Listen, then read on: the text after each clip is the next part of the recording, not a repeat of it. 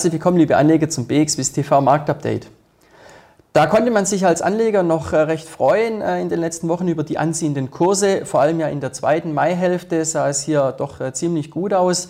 Anfang Juni auch noch. Ähm, und ja, dann kam die Pfingstwoche und der dann bis dato eher konsolidierende Markt, der hat sich dann recht schnell entschieden, den Rückwärtsgang einzulegen. Und zwar auch das sehr deutlich.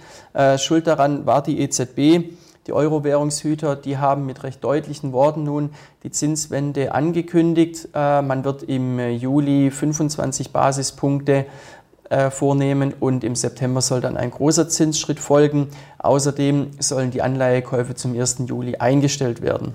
Und äh, damit hat man, wie gesagt, viele Anleger zurück auf den Boden der Tatsachen geholt, obwohl das Ganze ja auch nun nicht wirklich überraschend kommt, wenn man sich mal anschaut, dass eben die Inflationsrate hier mit 8,1 Prozent im Mai angegeben wurde, der höchste Stand seit 40 Jahren.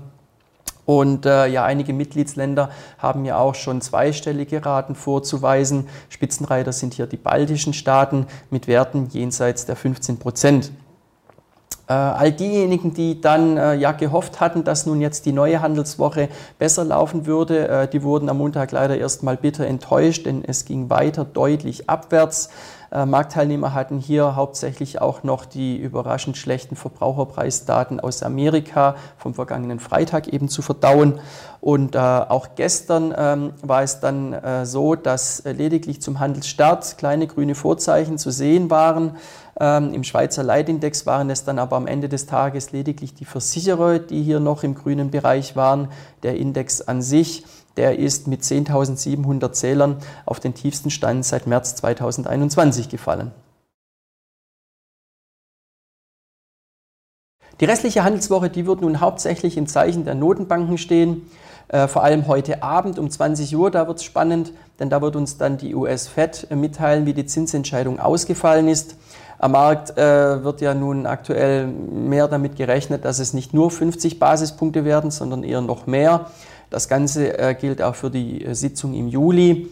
Äh, und ob es dann im September in gemächlicherem Tempo weitergeht, da ist aktuell auch etwas mehr Skepsis am Markt, ähm, denn man sagt einerseits, dass noch genügend Luft ist zwischen Zins- und Inflationsniveau und auf der anderen Seite ist es ja so, dass die Zinsschritte nun auch immer erst mit einer gewissen Verzögerung wirken. Man sagt allerdings auch, dass die Fed nicht unbedingt die Zeit hat, das Ganze hier abzuwarten, weil man eben jetzt in der Vergangenheit mit den ersten Zinsschritten doch recht lange gewartet hat. Äh, morgen dann ähm, auch äh, eine weitere Zinsentscheidung, nämlich die der Schweizer Notenbank. Ähm, hier ist man schon gespannt auf die Lagebeurteilung und man rechnet auch damit, dass die SNB nun eben die Ära der Negativzinsen früher als geplant verlassen wird. Ähm, da der Druck hierzulande aber nicht ganz so groß ist, rechnet man nun mehrheitlich eher mal mit einigen kleinen Zinsschritten bis zum Jahresende. Und äh, ebenfalls morgen ist auch noch die Zinsentscheidung der Bank of England. Ähm, hier rechnet man mit einem äh, Zinsschritt von einem Viertelprozentpunkt auf dann ein aktuelles Niveau von 1,25 Prozent.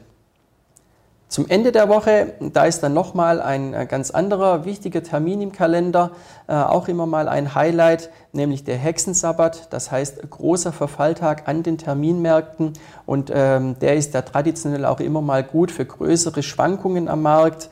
Äh, von daher äh, macht es durchaus Sinn, dass hier die Anleger wohl in dieser Woche an der Seitenlinie stehen bleiben und sich das Ganze anschauen und dann eben auf positive Impulse von diesen Ereignissen hoffen, um dann ähm, wiederum hoffentlich steigende Kurse zu erleben.